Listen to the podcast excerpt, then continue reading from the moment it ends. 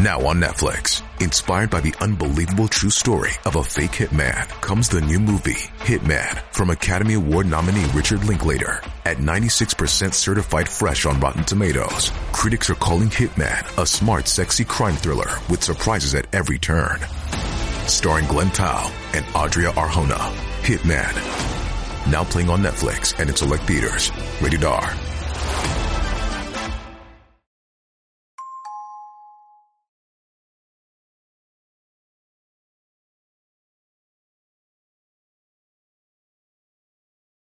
これは日本トレンドリサーチによる調査結果である。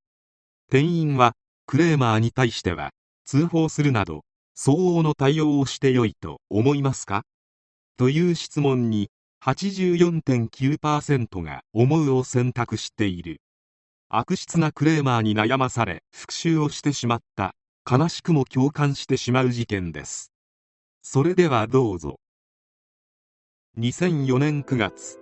東京都墨田区のマンションで会社員の本間秀夫さん当時36歳が遺体で発見された。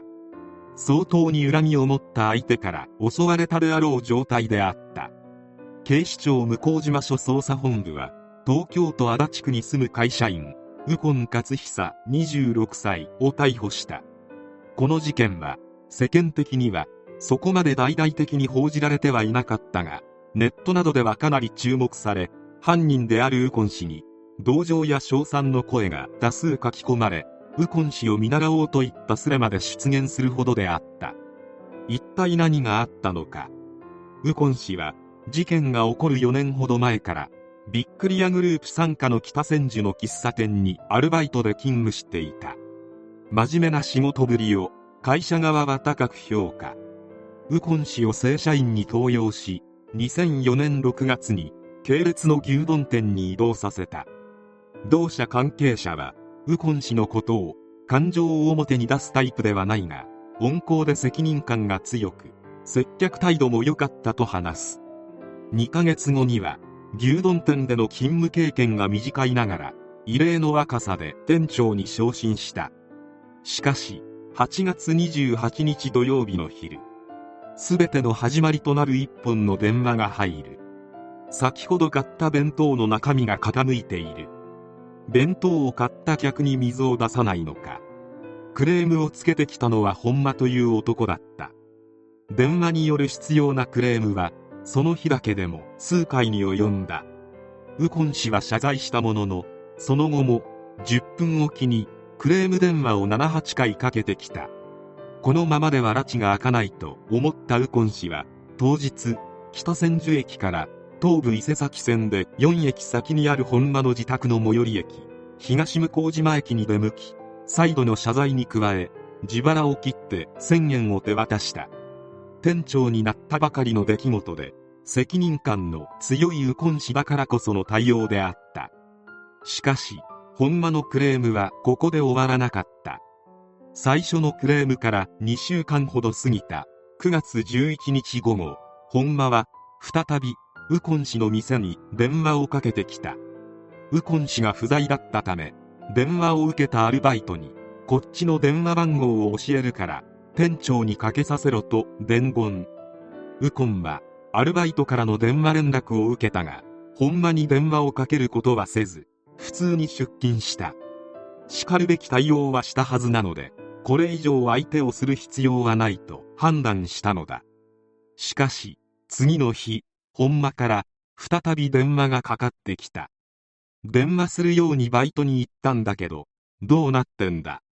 今日昼間弁当を買いに行ったんだけどまた洗い物をしていて水を出さなかっただろうなどと怒鳴りつけられた。一方で今日別の店の店長に菓子折りを持って頭を下げに来させてやったなどと暗に金品を要求してきた。この要件を断ると本間は親の顔を見てみてえな。今まで何を教わってきたんだ。バカ野郎と一方的に罵倒して電話を切った。最後の罵倒が決定打であった。右近氏は積もり積もった怒りが込み上げ本間氏の息の根を止めることを決意する。右近氏は凶器を取りに自宅に戻り黒色の服に着替え軍手や逃走時に履き替えるスニーカーまで用意。さらに高校時代の友人にはアリバイ工作まで依頼していた。そして9月12日の午前11時45分頃以前訪問した本間宅を訪ね本間の命を奪った。それから約3ヶ月の間右近氏は変わった様子は見せず普通に仕事を続けた。しかし室内に物色の跡が見られなかったことなどから警察では顔見知りの恨みによる犯行の可能性が高いと見て捜査していたところ犯行前日から当日にかけ本間宅から右近氏の牛丼店に十数回にわたり電話がかけられていたことが分かった。また本間の身辺を調べている時に判明したことであるが本間は複数の飲食店にクレームをつけていたいわゆるクレーマーと呼ばれるタイプの人間だった。本間のクレームに逆ギレして襲われた可能性が十分に考えられると警察は推測。捜査の手が伸びたことを察知し逃亡。その後の2004年12月10日観念して実家に戻り父親の連絡でやってきた警察官と共に警察署に行き犯行を自白した。裁判にて命を奪う決意までに至る心境を語った。本間さんに対して丁寧に謝罪して自腹まで切って決着をつけたと思っていた。それがまた電話をかけてきて従業員の接客態度について怒鳴りつけ自分自身の人格も侮辱した。今後もこうした行為を繰り返すと言っている。自分なりに誠意を持って応対したのに理不尽で屈辱的な仕打ちを受け怒りを抑えきれなくなった。本間氏を許すことはできない。そして右近氏に下された判決は懲役10年。控訴しなかったため刑が確定した。この事件が知れ渡った後右近氏のことを神よくやってくれた。などとネットを中心に称賛された。ちなみにこの事件の後大手牛丼チェーン松屋ではクレームが減ったとのこと。本間氏は悩みを一人で抱え込んでしまっていた。本間のクレームに関して右近氏が対応に苦慮しているという明確な SOS を本部や会社に対して発することはしなかった。右近氏と反して本間のクレームを断ち切っていた実例がある。本間が様々な店でクレームをつけていたことは述べたが別の大手ファストフードチェーンの店舗で今回の事件が起きる1年前に本間から持ち帰り商品に髪の毛が入っていたというクレームを受けていた。地域担当者から店で何かおかしなことがあればすぐに報告しなさいと常日頃から指導を受けていた店のスタッフがクレーム対応の詳細を地域担当者に報告。調べてみるとつい最近別の店で本間が全く同じクレームをつけていたことが判明。